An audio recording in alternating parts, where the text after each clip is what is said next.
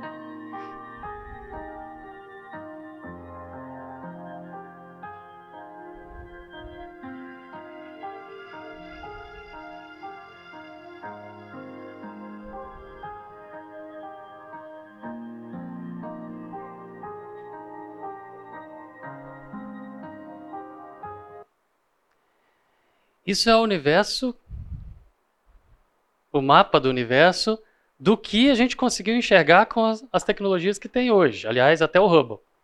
Isso aqui é do Hubble. A gente ainda vai além hoje. Tem muito mais. Nós não somos nada. Nós não somos nada. E quando a gente olha para esse universo inteiro, e lembrando de coisas que a gente veio falando aqui ao longo do curso, a gente olha para esse universo inteiro, a gente vê o quanto isso está regido em qualquer parte do universo pelas mesmas forças da natureza, né, da mãe natureza, ou que como quiserem chamar, mas as mesmas forças que Deus colocou lá no início, desde o ponto zero, que já estavam ali atuando. Quando o Big Bang aconteceu, e aí eu estou usando uma perspectiva aqui, quando o Big Bang aconteceu, lá do início, lá no zero, aquelas forças que estão sustentando isso aqui tudo já estavam lá. Não existiria o universo se na hora que a expansão da energia começou, as forças fundamentais não estivessem ali atuando. Mas se ali estava começando o tempo, se ali estava começando a existência, de onde que vieram essas forças? De onde vieram essas regras? De onde vieram essas constantes que a gente expressa em fórmulas, né? Já estavam lá. E já estavam atuando. E se a gente pensa nessas forças, e aí os físicos é que vagam por esse universo, se a gente pensa nessas forças, Elas estavam lá desde o início, elas estão até agora, elas estão em cada parte desse universo. E tudo só existe e não é um caos, se não forma um caos, porque essas forças estão ali colocando regra e elas já estavam lá desde o início. Essas coisas não degradam, não viram caos, e é a tendência a virar caos, porque existem forças que estão ali segurando, controlando, direcionando as coisas. Só que se a gente olha para essa infinitude de coisas aqui, que a gente sabe que existe muito mais, e em cada parte do universo aquelas forças estão ali, forças que já estavam antes de tudo existir. Essas forças estão ali, sustentando tudo. Quem somos nós? Mas Deus se importou com a gente. Só que se a gente parar de olhar só lá para fora, para esse universo fora da gente, e vir olhar para dentro da gente, Deus não se importou com a gente? Se a gente voltar e olhar para dentro da gente, a gente vai ver que existe um universo do mesmo jeito, mas com a mesma cara, com a mesma lógica. Olha esses desenhos, olha as órbitas, olha a estrutura, olha a forma, olha como as coisas são. E se a gente for para dentro do universo que existe dentro de cada ser vivo, de cada célula, e nós temos trilhões delas, e cada ser vivo tem trilhões delas. Se a gente for lá para dentro, se a gente pegar um órgão, se a gente pegar um vaso sanguíneo, se a gente for lá e pegar uma célula, um glóbulo branco, uma célulazinha ali, a gente for lá para dentro dela, For lá dentro do núcleo da célula, pega um cromossomo, desenrola o cromossomo, pega o DNA, vamos olhar para aquelas moléculas, vamos olhar para os átomos que compõem aquela molécula, vamos olhar ali dentro daquele universo e a gente está vendo algo parecido com o que a gente viu lá fora. Tem um universo ali dentro.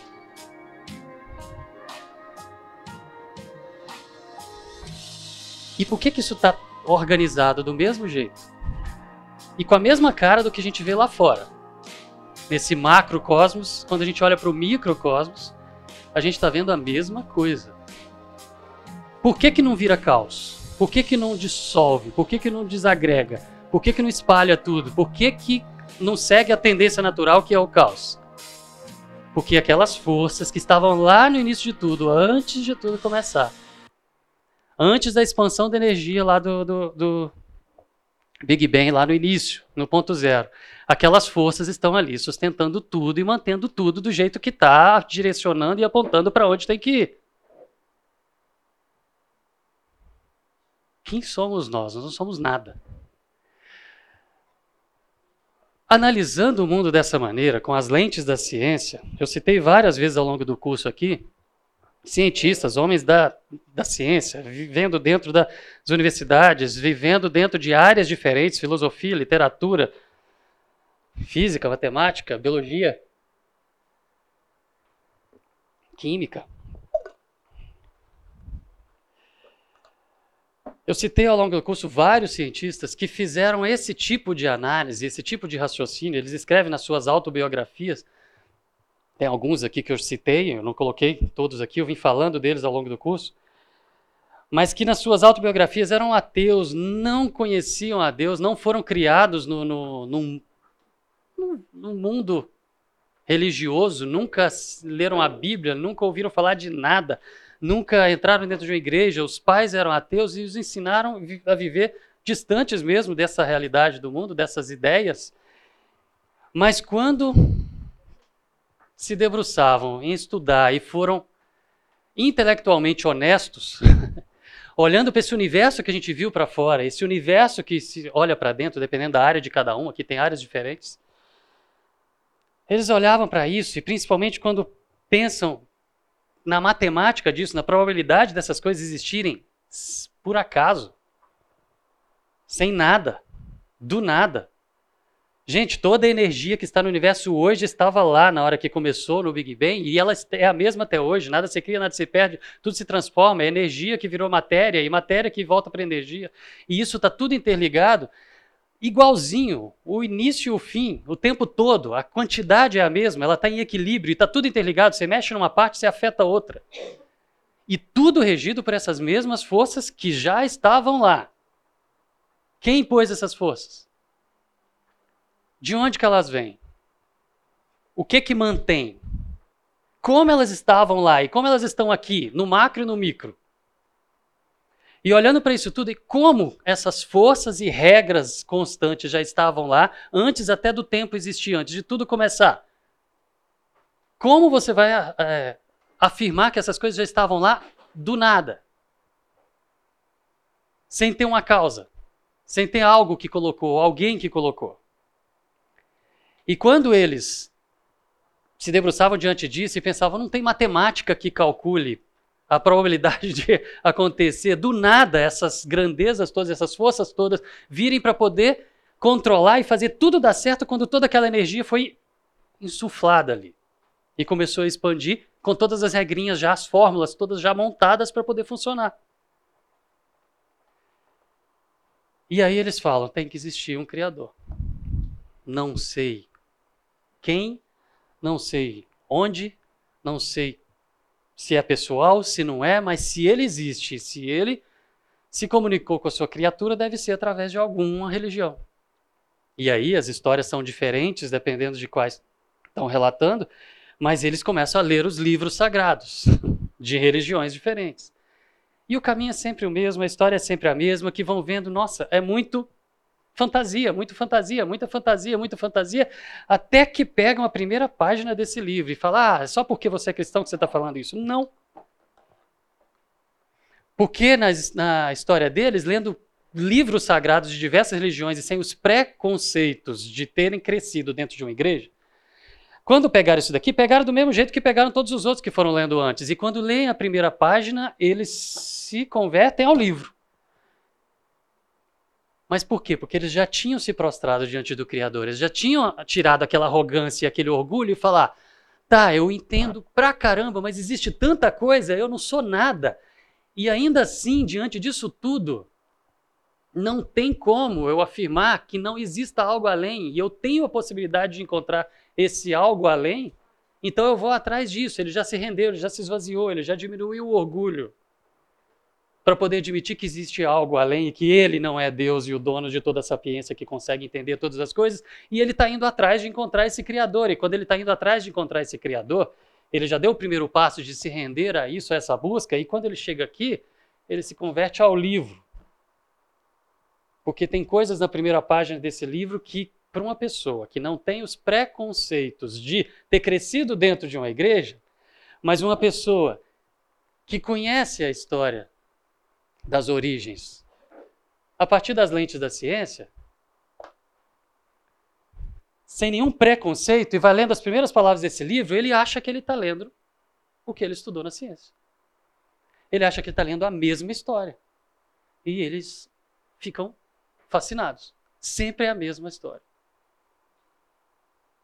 Eu me rendi à ideia de que existe um Criador, eu fui procurar esse criador nas religiões e eu encontrei esse criador na primeira página desse livro. E eu fui conhecer esse criador quando eu continuei lendo as páginas seguintes desse livro.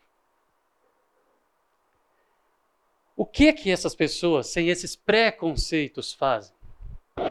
Nós já tratamos lá atrás de correntes teológicas, nós já tratamos de é, divergências de opiniões e eu não vou fazer isso aqui. Eu estou fazendo a leitura que esses indivíduos da ciência que se convertem fazem.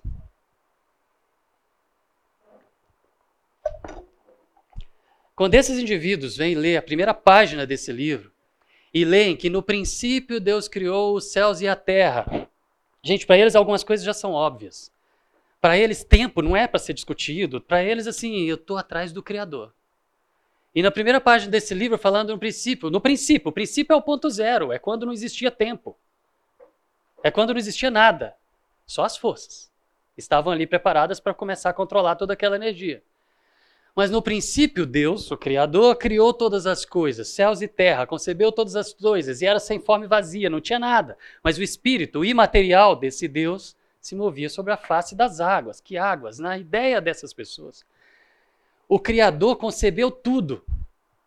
Todas as regras, todas as constantes, toda a matemática da coisa, tudo estava lá concebido e pronto, de forma que se ele derrubasse a primeira pecinha do dominó, a última que ia cair, ia cair na intensidade, no local, no tempo que era para cair.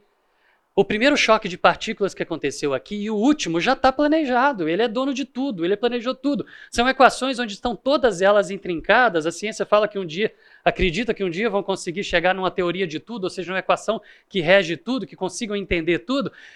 Está tudo interligado. A quantidade de energia que é absorvida no buraco negro é cuspida por uma anã branca do outro lado, está tudo interligado. A gente está sofrendo agora consequências de mudanças climáticas que a gente, porque a gente está desenterrando carbono que ao longo de milhões de anos foi enterrado, foi enterrado.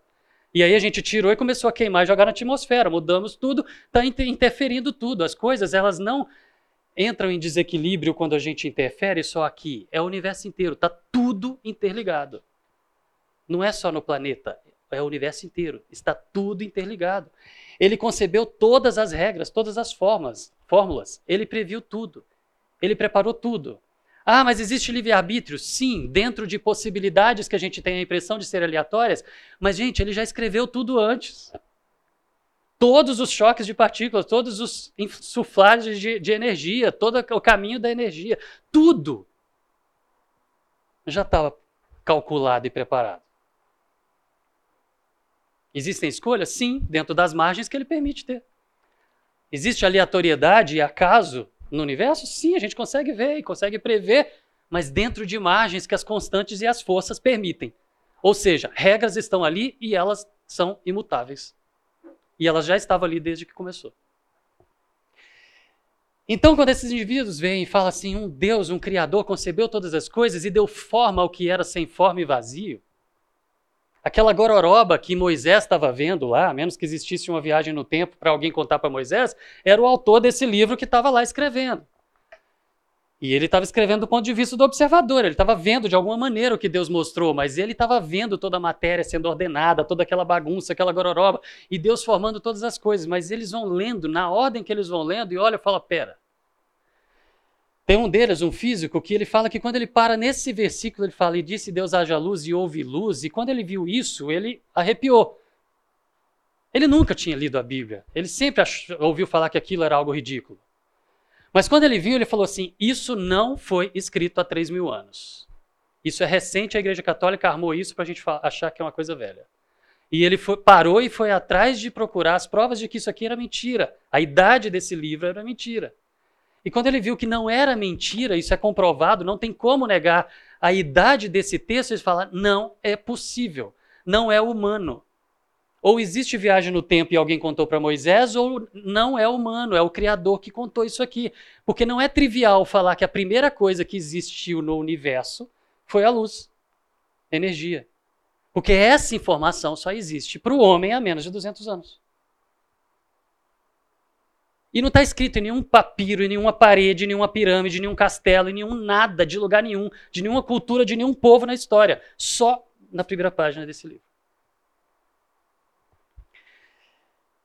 Então não é trivial isso daqui, isso não é humano. E aí o indivíduo parte do ateísmo para o teísmo, porque simplesmente ele se depara com o sobrenatural. E a gente viu aqui o propósito desse livro. Não foi escrito para isso. Tinha um propósito para o povo de Israel, para nós, para todos que vieram depois deles.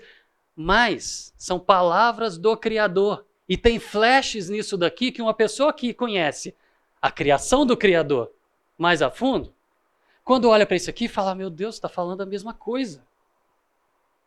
E na mesma ordem. E aí, na hora que continua falando que ele formou o firmamento, o que é firmamento? É o universo, é o espaço onde as coisas estão espalhadas por aí, e separou águas de águas, na cabeça deles não vão entrar em, em crise e ficar discutindo se é H2O. Gente, é o universo, é o firmamento, está lá fora, é a matéria. E está separando matéria de matéria e porção de porção, porque toda a energia que surgiu, dessa energia veio primeiro energia luminosa, primeiro a luz, depois a escuridão. E isso, eles estão falando de ciência. E depois da escuridão, do meio das trevas, a matéria surgiu de toda aquela energia, e essa matéria, como pecinhas de Lego, começou a chocar e formar uma mistura e começaram a se separar porção de porção águas de águas, matéria de matéria, separando tudo que estava ali no firmamento. É impossível eles lerem isso com o conhecimento de ciência que tem sem associar com o Big Bang. Tem gente que não gosta do Big Bang, mas para mim isso daqui abre a porta para um reino de físicos virem aceitar a Cristo e conhecer a Cristo. Porque simplesmente estão estudando a criação do Criador. São duas obras diferentes do mesmo autor, não vão entrar em contradição. Então, como pecinhas de Lego sendo formadas, depois de toda aquela energia insuflar, e depois de ir formando toda a matéria, e a matéria surgindo toda misturada, tudo ainda bagunçado, antes de começar a se separar, eles olham e não tem como não associar, como disse Deus haja luz e houve luz. Está aqui. Nossa! Mas já estava lá, escrito há três mil anos. Só um pouquinho mas uma informação que existe há muito pouco tempo não tem como estar num texto de 3 mil anos.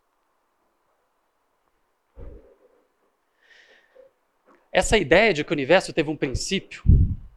Só um pouquinho. Fala, Pedro.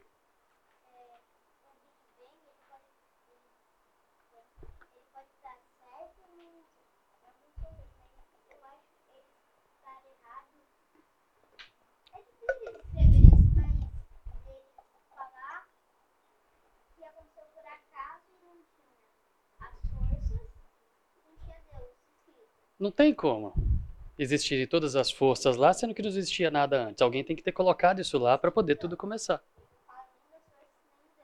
Uhum. Que é o acaso. Uhum. Que é do nada. Na verdade, os ateus vão falar que é do nada. Nem ar, não existia ar, não existia nada. Do nada com nada deu tudo vindo do nada, sem ninguém colocar lá. É essa que é a afirmação ateísta do mundo, entendeu? Sem Deus.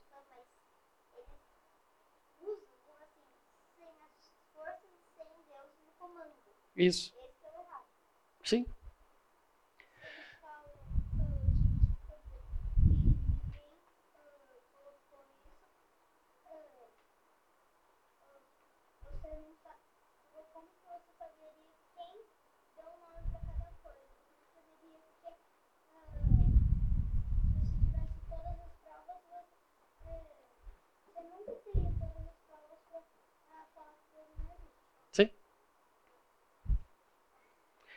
Tem muita pergunta sem resposta.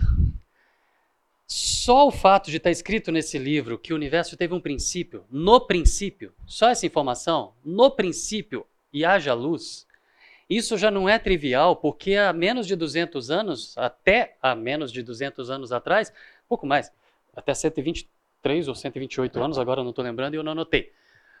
Mas há pouco mais de 100 anos atrás, se afirmava que o universo era eterno, que sempre existiu, para poder não ter que responder sobre esse princípio.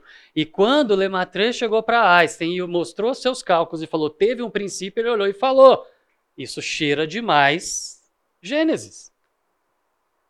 Criação. Isso cheira demais a criação. Foi essa frase.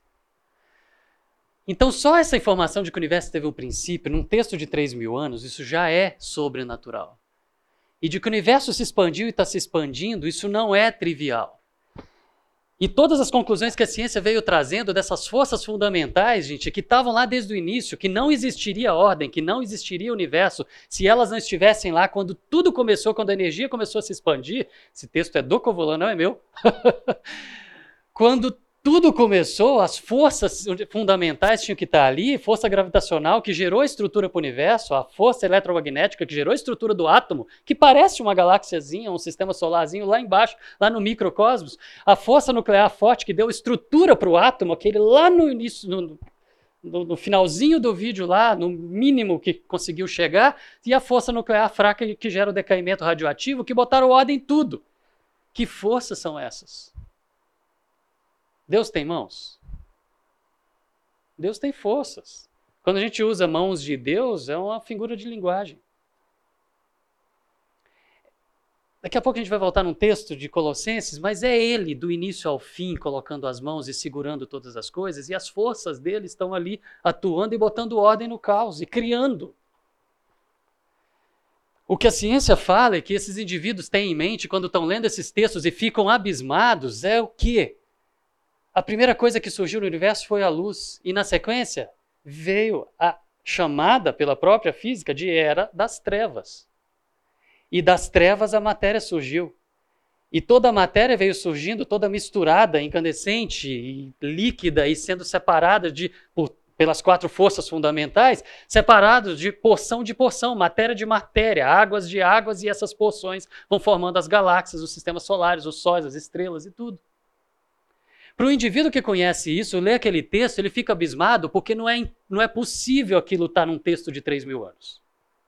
Não é possível aquilo estar tá num texto de 500 anos. Mas não para por aí. E quando eles continuam, não é trivial estar tá escrito ali falando: pega Moisés. Agora ele está falando lá de cima do universo, mas agora ele já concentrou aqui numa porção de matéria incandescente que está esfriando e que está se tornando um planeta. Aí ele já está aqui embaixo. Se você está no universo, no espaço, não tem em cima e embaixo. Está tudo acontecendo em volta.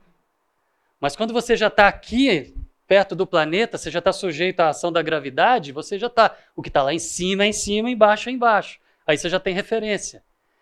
E aí, quando ele vem para o planeta, para a Terra, e fala, junte num só lugar as águas que estão debaixo do céu e apareça a parte seca, não é trivial, há menos de 600 anos, antes das grandes navegações e mapeamento do planeta, ou viagens espaciais para poder tirar foto de cima do planeta, não tem como estar tá escrito num texto de 3 mil anos que num planeta cheio de água surgiu um grande continente que, se você pegar o mapa mundo de hoje e recortar, é um quebra-cabeça que você monta e forma um continente só. Não existia mapa do mundo, não existia viagem espacial, não existia foto da Terra, não existia mapa dos continentes, para poder você falar que teve um continente só. Então, esses indivíduos fazendo essa leitura, quando chegam nesse texto, eles olham, a Pangeia está aqui. Mas não tem como isso estar tá num texto de 3 mil anos, porque isso aqui só é conhecido há 500. E aí eles seguem e cubra-se a terra de vegetação.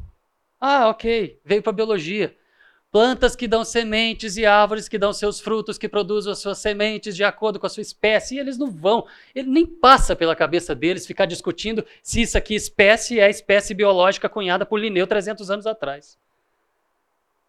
Eles não vão, nem precisa na cabeça deles ir atrás do hebraico para mostrar que isso aqui não é espécie biológica. E que Moisés escreveu Lemineru, que quer dizer cada um do seu jeito, é genérico, gente. Deus não está fechando aqui num, num, em ciência, esse não é um livro de ciência.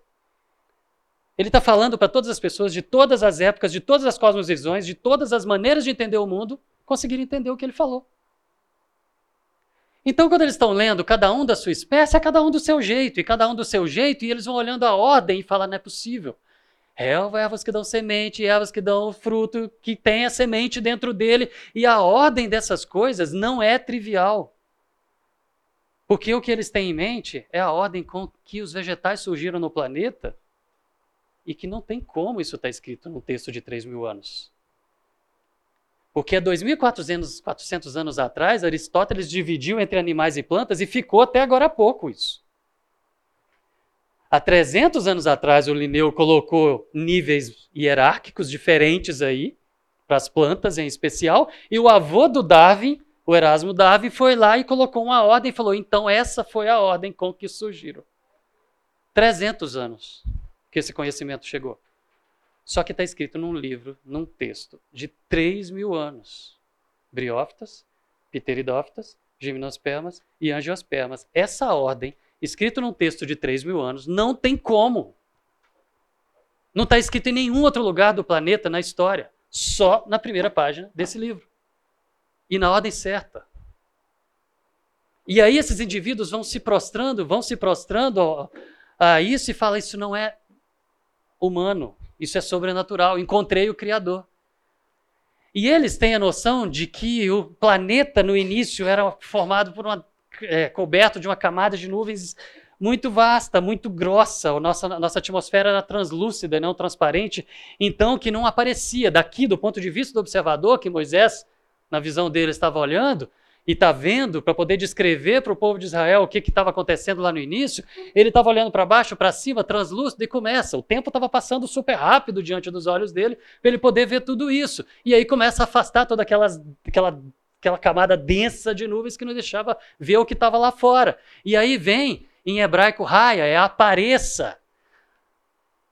É, apareçam luminares no firmamento do céu para separar dia e noite. E aí eles vão lendo, falam, ah, tá falando de sol, luas, estrelas, para marcar estações, dia, noite, ah, ok. A rotação da Terra já estava lá, gente já tinha claro e escuro lá. Ah, não estava dando para ver porque tinha muita nuvem, mas já tinha claro e escuro. E claro e escuro é porque a Terra está rodando. E a Terra está girando em torno do Sol. E ela está girando no eixo dela mesmo. E as 24 horas do dia são por causa do Sol. E aí tem gente para poder brigar. A gente viu lá atrás que falando, ah, a luz que estava ali brilhando era de Jesus. Para Jesus ser matéria para poder ficar até ele formar o Sol. Nossa, tanta discussão, tanta discussão. Essas pessoas, quando leem, olham para isso e falam: caramba, o palco está montado, os ciclos estão estabelecidos ciclo da água, rotação de, do, dos planetas, sistemas formados, tudo pronto para o grande passo que veio na sequência. Abre a atmosfera, entra tudo, dá para ver daqui de baixo tudo, Sol, luz, estrelas e entra ultravioleta. Isso não é pouca coisa. Eu vou voltar na ultravioleta. Porque quando começa a entrar ultravioleta aqui no planeta, onde as coisas estavam sendo formadas e a vida estava sendo formada, ele tava, Deus estava preparando aqui, aí vem a ordem. Sempre a ordem e a criação obedece. E ele dá a ordem para as águas: encham-se as águas de seres vivos. Mais uma informação impossível de estar num texto de 3 mil anos. Há 2.600 anos atrás, começaram a divagar, é o que tem de registro mais antigo, sobre origem da vida. Mas muito longe de pensar que a vida surgiu na água. Se pensou de várias formas e de várias coisas. Ok? Normalmente bem mítico, bem assim, os deuses fizeram sexo e as coisas apareceram. Então é sempre assim. A gente viu lá atrás. Mas há 168 anos, o amigo do Darwin, o Thomas Huxley, ele foi lá e apontou pela primeira vez, foi na água. E há 123 anos o Pasteur demonstrou que foi na água. Antes disso, falar que a vida surgiu na água não é humano. É divino. O Criador contou. E a vida surgiu na água, mas a vida surgiu na água muito simples, tudo igual, tudo estruturas muito primárias, células muito simples, e todas elas repetidas, todas elas sempre iguais e reproduzindo ali, só que lá em cima estava aberto agora. E estava entrando ultravioleta, e ultravioleta é o agente mutagênico principal que existe aqui nesse planeta, e quando entra, ele bate na molécula que controla a vida. E que, gente, nossa, que incrível! É só porque é o mesmo Criador, né? Todos os seres vivos funcionam do mesmo jeito. Todos são comandados pela mesma molécula. Todos têm um DNA. Se a gente estiver colocando vírus no pacote, a gente vai falar de RNA também. Mas todos são comandados por uma molécula feita de ácidos nucleicos, no caso aqui o DNA, que comanda tudo através de produzir proteínas que vão funcionar e fazer as coisas acontecerem. E quando o ultravioleta bate nessa molécula de DNA, começa a mudar as coisas trocar as coisas de lugar e brincar de Lego. E como se a vida estivesse brincando de Lego, a vida se expande de maneira fascinante. E começa a surgir formas, normalmente bem gigantes, mas formas de todos os tipos e todos, todos, todos os filos. Para quem já estudou biologia, classificação biológica das espécies fala que é, classifica como reino, filo, classe, ordem, família, gênero espécie. Filo é o segundo nível de classificação. Todos os filos que existem até hoje surgiram aqui. Como num boom. Quando eu entrei na faculdade, chamavam isso de milagre do Cambriano. Depois tiraram a palavra milagre porque cheirava demais a criação. E aí agora chama explosão do Cambriano. Que num tempo recorde, a vida se expandiu. Por quê? Porque estava entrando ultravioleta. Mas, gente, o que, que faz ultravioleta na sua pele hoje? Câncer.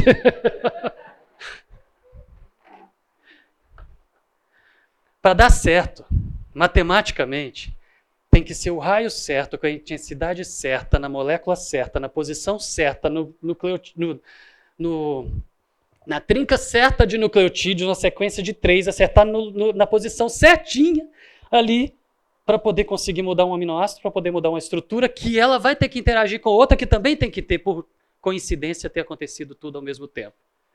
Tem coisas que podem ser lentas e graduais, tem coisas que vão, acontecem aos saltos, e o salto a matemática não explica. Mas ultravioleta estava batendo lá. Deus tem mãos, gente? Não, Deus tem força. O que é ultravioleta? Mais uma das forças que ele criou. E estava aqui brincando de Lego. E eles continuam lendo, falando que formaram os. E assim Deus criou os grandes animais aquáticos. E vocês acham que esses indivíduos pensam numa baleinha? Não. Eles pensam naqueles que conseguem palitar o dente com a baleinha.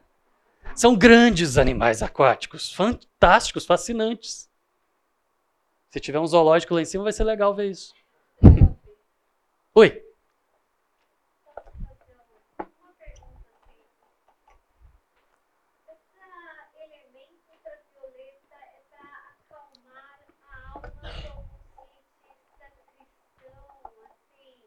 Elemento da violeta? Não entendi.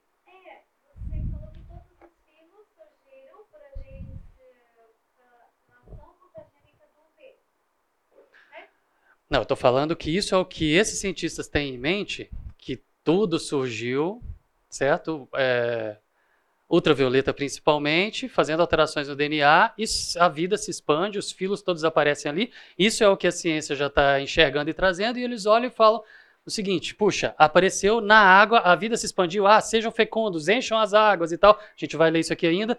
E aí eles olham para isso e falam: caramba, ultravioleta está entrando, uma força está entrando, o Criador está aqui criando, são as mãos do Criador criando. É isso.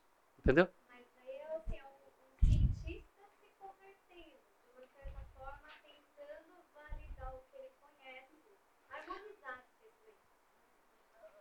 Aninha, não é tentando.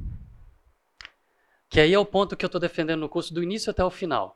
Não vale a pena ficar tentando harmonizar. Se para ele se converter foi esse caminho, fantástico. A gente vai ler alguns textos daqui a pouco para isso, entendeu? Não é. Nós não precisamos. Ex exatamente.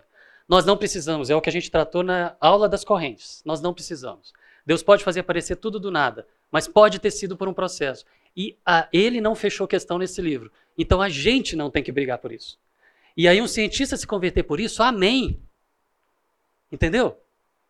Porque se ele está olhando para isso tudo e está achando fascinante louvando a Deus, amém, porque esse aqui não é um livro de ciência. Entendeu? São as forças de Deus criando para ele, amém. Abriu as portas e ele está caminhando. É nesse ponto que eu estou pegando. E não da gente, ah, está validando, não está validando, esse concorda, o outro não concorda, esse é herege, o outro não é herege. Gente, isso aqui não foi escrito para isso. A gente teve uma aula para isso. Entendeu? É nesse ponto que eu estou pegando e eu quero fazer essa, essa leitura deles. É esse o caminho que eu estou fazendo aqui agora.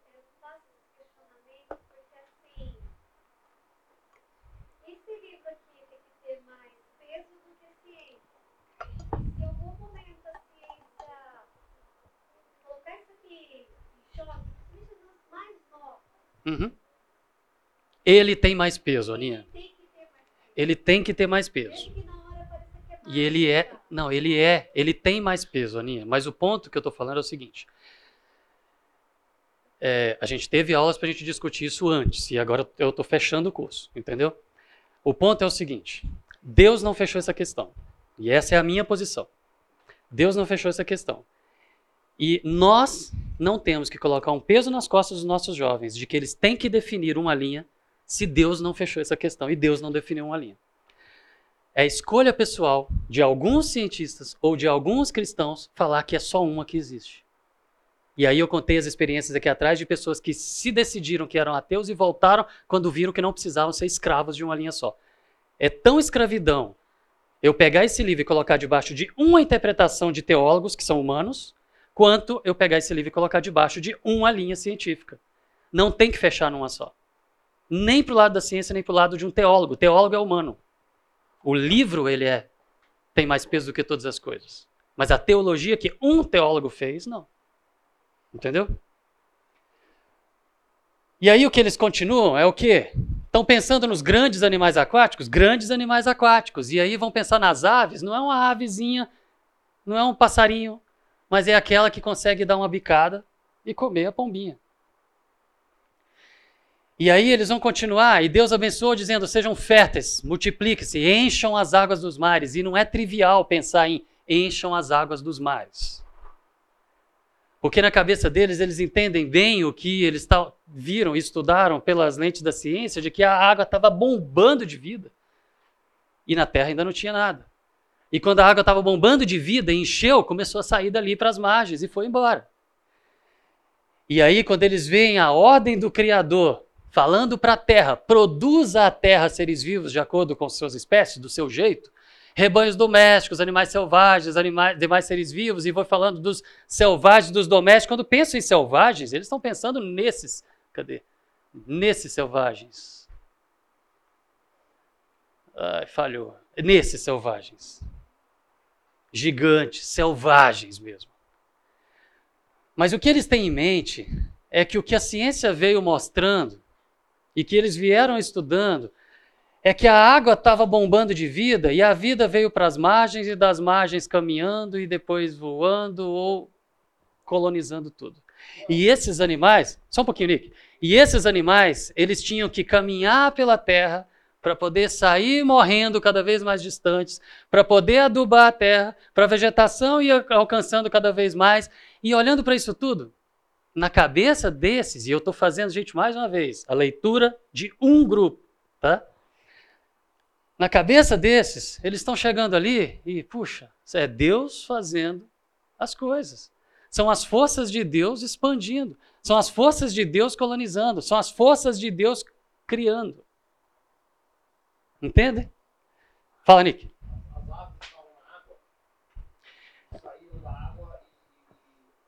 É, isso é uma outra discussão. Aí, nesse caso, como eu estou te falando, eles vão pegando e fazendo essa leitura genérica. Mas isso é uma outra discussão. Que aí a gente não gastou tempo dela aqui. Mas a gente pode falar depois. Entendeu? Tem duas linhas diferentes aí para essa questão e a ordem aí. Que é, é genérico, é aberto, estamos indo e está fazendo. Isso, isso, isso, isso. Na leitura deles, eu estou fazendo uma coisa genérica. Deus está criando, as coisas estão acontecendo ao mesmo tempo. E tem um primeiro período, segundo, terceiro, quarto, quinto, beleza? Que, como a gente já viu lá atrás, pode ser um tempo vasto ou não. É que, na verdade, é, essas perguntas elas remetem para as outras aulas, entendeu? Então eu estou fazendo uma leitura genérica desses indivíduos se convertendo, como a Aninha falou, né, ao livro, em primeiro lugar aqui.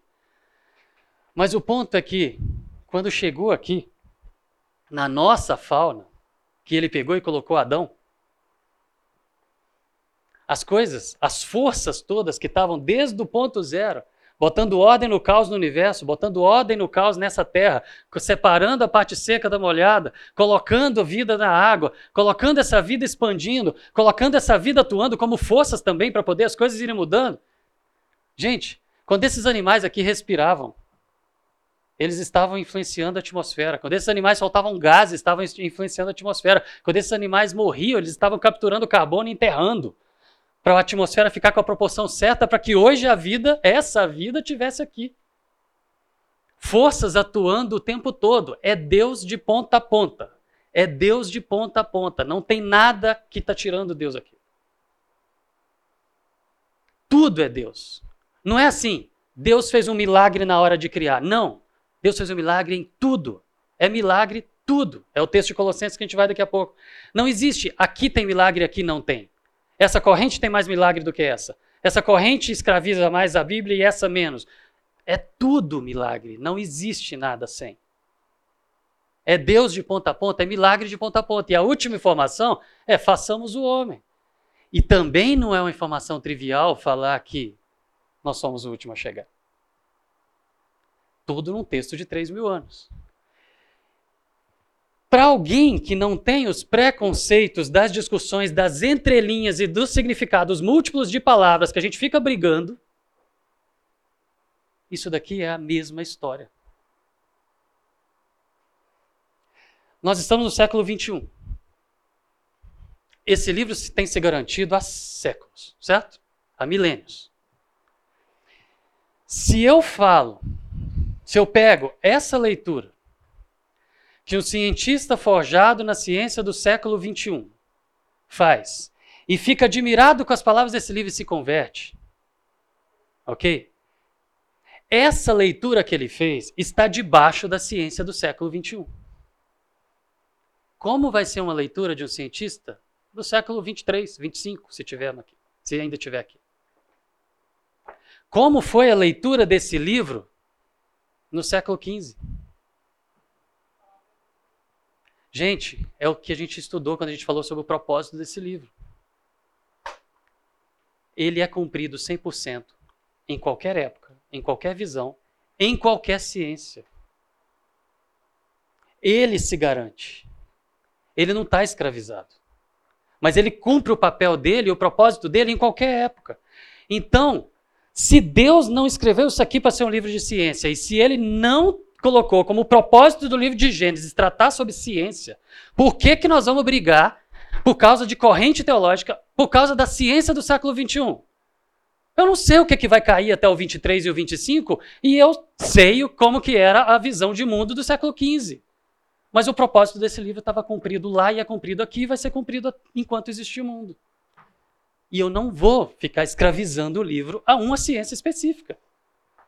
Para eu poder ficar falando que eu tenho que defender cientificamente as coisas aqui, escravizando é, é, a uma corrente ou uma linha, eu vou ter que escravizar a uma visão científica de uma época específica. Não pode. Isso tem que ficar aberto. Isso aqui não é um livro de ciência. Isso não foi feito para isso. Quando uma pessoa faz uma leitura dessa, ele se converte porque ele cumpriu o seu propósito, mas daqui três séculos, se tiverem coisas que hoje se imagina e estavam erradas, vai cumprir o seu propósito. Eu não posso escravizar a uma linha só, a uma corrente só de interpretações humanas. Interpretações humanas, eu estou falando de quê? Um teólogo interpretando as entrelinhas do texto é interpretação. O texto é inerrante, mas a interpretação pode ter erro. E um cientista interpretando os dados é interpretação da criação de Deus. E tem erros. Interpretação por interpretação, gente, é humano. E enquanto eu estiver escravizado a interpretações e me prostrando diante de interpretações, isso é idolatria. Esse livro é inerrante. Interpretações humanas podem, podem errar. Eu estava no bandejão em 94, junto com a turma do grupo cristão lá, grupo Querigma, a gente bandejando junto com alguns amigos, a gente tinha um grupo de, de estudos no Instituto de Biologia, a Marcinha, ela sempre ia junto com a gente, ela participava dos estudos, ela estava lendo a Bíblia, ela estava é, lendo mesmo, interessada em aprender e crescer no conhecimento de Deus, estava frequente toda semana, toda terça-feira nos estudos bíblicos no gramado da biologia da biologia. E aí um dia a gente juntos, o pessoal, a gente tinha saído do estudo bíblico, estava junto no bandejão almoçando, e chega um menino e senta do lado dela e começa a evangelizar a Marcinha. E aí na hora que chega, ah, estou aqui, os meus amigos do grupo Estudo Bíblico, a gente está aqui junto, beleza, pode falar, eu gosto disso, vamos falar. Deus criou o mundo em seis dias de 24 horas. Aí a Marcinha olhou para ele e falou assim, não, não, não, não, não, peraí, eu sou bióloga. Deus criou o mundo, sim, e não foi em seis dias de 24 horas, não, e foi em milhões de anos e tal. Aí todo mundo já baixou a cabeça, não precisa de discutir isso. E aí o menino, não, foi sim, em 24 horas. Aquilo virou uma briga no bandejão. E a Marcinha nunca mais voltou no grupo de estudo e se tornou espírita até hoje. Por quê? Porque ela foi honesta com ela mesma o suficiente para poder falar: existe sim um Criador. Mas já que vocês são tão bitolados que vão fechar numa coisa só, que não é aceitável para mim, eu não estou falando que a Bíblia tem que se dobrar a ela, mas fechou a porta. Podia deixar, beleza, Marcinha, tudo bem, você está pensando nisso, mas vamos para o que interessa, que é o Evangelho de Jesus Cristo? Mas não, tem que ser. 1 Timóteo fala: alguns se desviaram dessas coisas, voltando-se para discussões inúteis querendo ser mestres da lei quando não compreendem nem o que dizem. Gente, pensa no universo, pensa no tanto de coisa que ainda vai ser descoberto, o tanto de coisa errada que a gente afirma, o tanto de coisa errada que a gente acha que sabe, e tentando ser mestres. E aqui está discutindo teologia certo? E as genealogias que dava pano para manga na época de ficarem discutindo, não compreendem nem o que dizem e ficam fazendo afirmações tão categóricas. E aí, em Tito, evitem, no entanto, todo tipo de discussões tolas, genealogias, discórdias, discussões inúteis a respeito da lei, porque essas contendas são vazias e sem valor. E aí, Timóteo, deixe de dar atenção a mitos genealogias intermináveis, que causam controvérsias em vez de promover a obra de Deus que é pela fé. Gente, discutir entre linha, o que Deus quis falar está claro aqui. Para que, que a gente vai ficar escravizando o evangelho, as entrelinhas de interpretações antes de apresentar o evangelho? É o evangelho que tem que ser apresentado. Deus criou todas as coisas nos mínimos detalhes, Ele é soberano sobre todas as coisas, Ele é o único e suficiente Criador e Ele é o Salvador, e nós nos distanciamos dele e Ele gerou um plano de redenção. E o plano de redenção é esse. Ah, eu sou terra velha, eu sou serra jovem. Lá em cima a gente descobre. Isso aqui não foi escrito para isso. E aí vamos para o texto de Colossenses. Ele, Jesus, é a imagem do Deus invisível, o primogênito de toda a criação. Pois nele, em Jesus, foram criadas todas as coisas. Todas as coisas foram criadas por ele, por Cristo, e para ele, para Cristo. Ele é antes de todas as coisas, Cristo, e nele tudo subsiste. Cristo é Cristo do início, meio e fim. É Cristo que estava ali quando o Big Bang começou, ou se não for mais o Big Bang daqui 100 anos e for qualquer outra coisa, era Cristo que estava lá. Foi Cristo que estava ali quando as constantes foram criadas. Foi Cristo que estava ali quando as regras foram estabelecidas. Foi Cristo que era Cristo que estava ali quando a energia começou a fluir. Era Cristo que estava ali quando a matéria foi formada, quando separou águas de águas, quando criou toda a vida, quando gerou a diversidade no tempo que foi, em 24, em zero, em milhões, não interessa. Foi Cristo que estava lá, é Cristo que está aqui, é Cristo que estará no final. Foi tudo por Ele, tudo só subsiste graças a Ele e porque Ele está botando ordem nesse caos. Isso é o fundamental, e não a gente ficar brigando por corrente teológica e botando peso nas costas dos jovens, empurrando para poder sair da igreja, porque foi chamado de herege, como eu mostrei vários exemplos é Cristo. Esse slide está no início do curso até aqui. É Cristo. É Ele que liga o Criador à criatura. É Ele o elo. A primeira grande obra do Criador foi a criação. E a criatura se separou da criação, se separou do Criador. A criatura se separou do Criador e Cristo é o elo. Criação e redenção fazem parte da mesma história. O Criador fez todas as coisas e a criatura se rebelou contra ele e se distanciou. Ciência e fé se unem em Cristo. Criação e redenção estão em Cristo. Ele é o princípio, ele é o fim, ele é o elo. O pecado estragou tudo. Essas coisas que a gente enxerga, a gente fica fascinado, que o cientista, como eu falei, esses vários, dessas várias biografias que se converteram seguindo esse caminho, gente, e daí se eu discordo de uma coisa dele? É detalhe. Eles se converteram porque eles viram a maravilha da criação e eles, pelas lentes que eles estudam a ciência, com a ciência do século XXI, eles olham e falam, cara, tá igualzinho. É só quebrar o problema do tempo que tá tudo igualzinho. E eles estão falando isso e se rendendo ao Criador quando eles olham a criação estragada. Porque graças ao pecado está tudo estragado. Essa perfeição maravilhosa que a gente olha e fica abismado é degradado, está estragado, está destruído, está morrendo. E se isso aqui, tão legal quanto é, né, Pedro?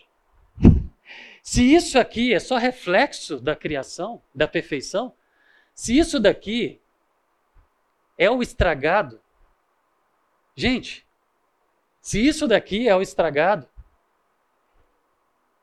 com essa capacidade que temos de destruir até a criação, se isso é o estragado, se esse mundo caído revela esse Criador, dá para imaginar quando o pecado for removido?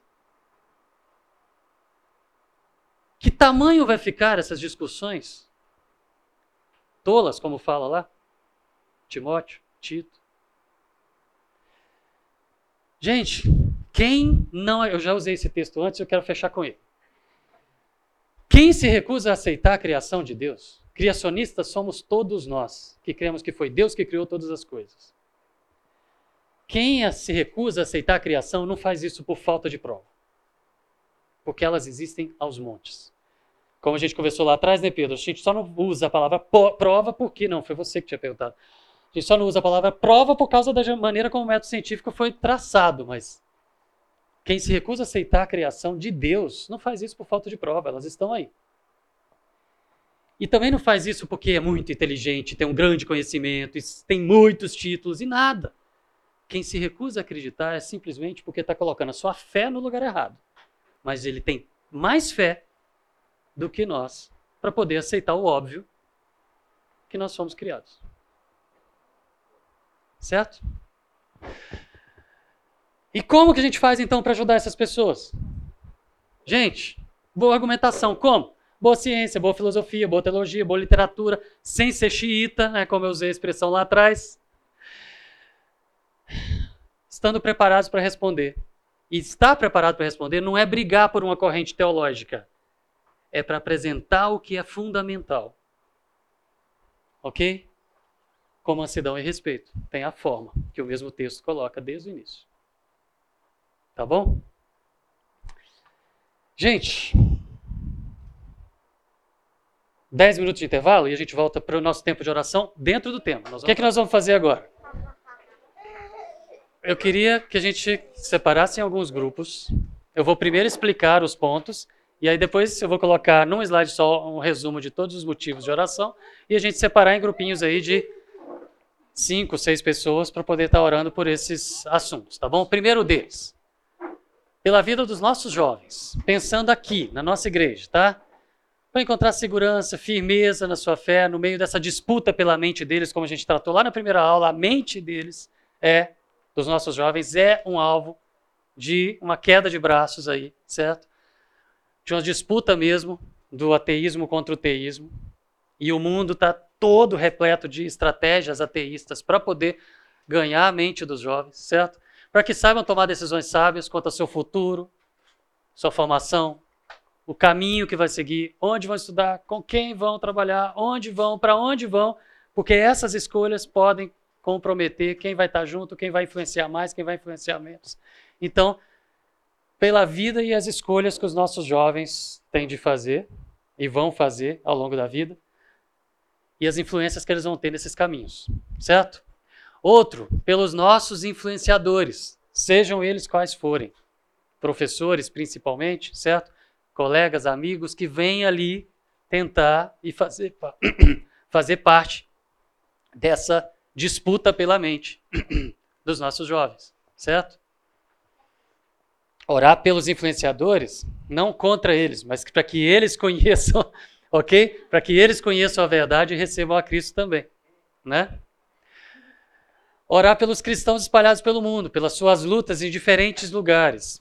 É, teve uma vez que a gente estava dando um curso desse aqui em cima, foi em 2011, foi aquele curso que foram vários professores que eu citei lá na primeira aula cada professor falando de uma corrente teológica diferente. É, e aí uma pessoa, nessa avaliação, nessa folhinha que passou aí, na primeira versão dela lá em 2011, uma pessoa colocou que era que o assunto era irrelevante para a vida dele, para que, que gastou dois meses com aquilo. Aí quando nós olhamos, falamos, puxa, podia ter ido para outra sala. certo? Mas o ponto é o quê? Pessoas diferentes em realidades diferentes têm necessidades diferentes. Então, diante de suas necessidades diferentes, as suas lutas diferentes, que eles possam ter força para poder seguir, para poder resistir à perseguição. No mundo da ciência, a perseguição vai ser em cima de fazer você se sentir constrangido e se sentir um idiota. Em alguns lugares vai ser puxando o tapete mesmo, vai ser demitindo, vai ser mandando embora. Entendeu? Então, pelos cristãos espalhados pelo mundo, nas suas diferentes realidades, diferentes exposições, certo? Na resistência contra a perseguição. E ainda, por cada um de nós, por coragem, orgulho da nossa fé, apesar de sermos taxados de idiotas, certo? De, de sermos idiotas úteis, né? Não é essa a expressão? Para resistirmos, principalmente nossos jovens, às críticas, piadas, menosprezo, maledicência que sofremos em nome do Evangelho. O outro, pela Igreja de Cristo, que possa resistir à perseguição. Na busca, e como a gente viu lá na aula sobre ateísmo, na busca declarada por, como meta, erradicar a igreja, certo? Acabar com a religião. Orar por nossas igrejas, que sejam menos superprotetoras, no sentido, como eu citei, de várias igrejas onde as pessoas simplesmente não ficam sabendo e os jovens crescem e não sabem de nada diferente, que não pode pensar é, é, de forma nenhuma diferente daquela revistinha que ele está vendo ali. E aí, quando ele começa a ver alguma coisa diferente, ninguém nunca falou que existem formas diferentes de pensar. Ele, poxa, me enganaram. Como aquelas duas meninas que eu citei lá que sentaram e começaram a chorar lá em cima do tempo, falando: alguém me enganou. para que não, nossos jovens não passem por isso. Para que eles sejam expostos. Existem maneiras diferentes de pensar, existem correntes teológicas diferentes, existem cristãos diferentes, existe um, um movimento ateísta que é o nosso inimigo em comum. E aqui internamente tem opiniões diferentes, tudo bem, nós convivemos com elas. Mas o nosso inimigo não é interno, nosso inimigo está aqui fora, certo? Para que eles não sejam surpreendidos quando saem sozinhos lá. Orar pela juventude cristã, principal alvo da batalha aí entre ateísmo e fé. Orar pelos cientistas cristãos, pessoas ligadas à ciência aí, que sejam fortalecidos nesse mundo do cão, certo? Onde eles são taxados como estão fora do seu devido lugar. Seu lugar não é aqui. E orar por nós para que sejamos sábios e preparados para poder responder a esse caos. Aqueles que estão pedindo e a razão da nossa fé. Tá bom? Tá aqui a listinha. Vamos separar então aí em grupinhos de cinco pessoas, seis pessoas, tá bom? E tá orando por essa lista aqui. Vamos lá? Pois no final vou fechar com aquela musiquinha lá da Elo, tá bom? Então continue no grupo até que eu toque a música, tá? Gente, no final, na hora que terminar aqui, eu vou ficar, como a gente sempre fica aqui conversando. Mas considerando todo esse tempo que a gente gastou aqui, né? Discutindo um assunto que acham que é loucura, né? A gente está aqui gastando esse tempo, perdendo um tempo no domingo à noite para estar tá discutindo isso. Então vamos finalizar com essa canção que dá o título que, os, que o mundo nos intitula, né? dá o nome que o mundo nos dá. Certo? Como tem que ser mesmo. Tá bom? Então vamos lá, gente louca.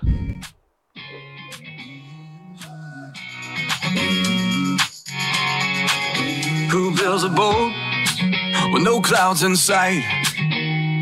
Who walks up to a giant and picks a fight? Who turns a lion's den into a petting zoo? Who can have church in a fiery furnace? Well, I'll tell you who.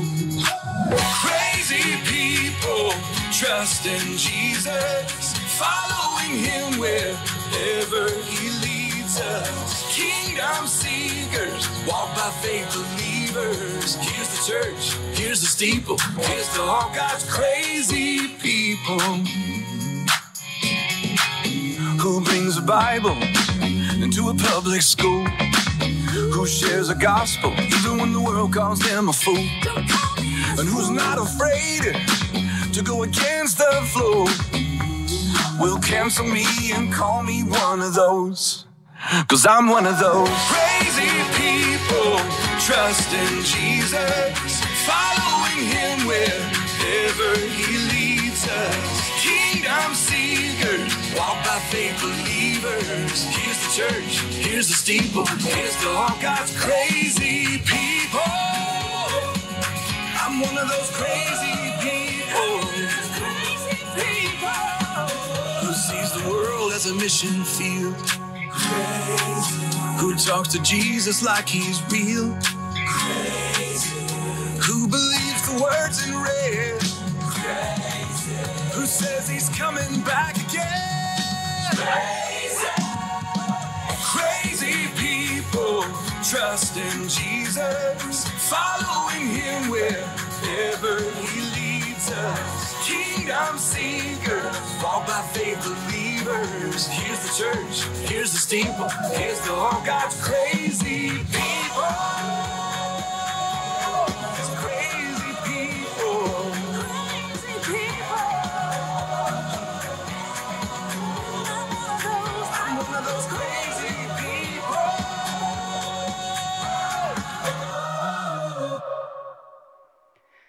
Então, boa semana, seus loucos.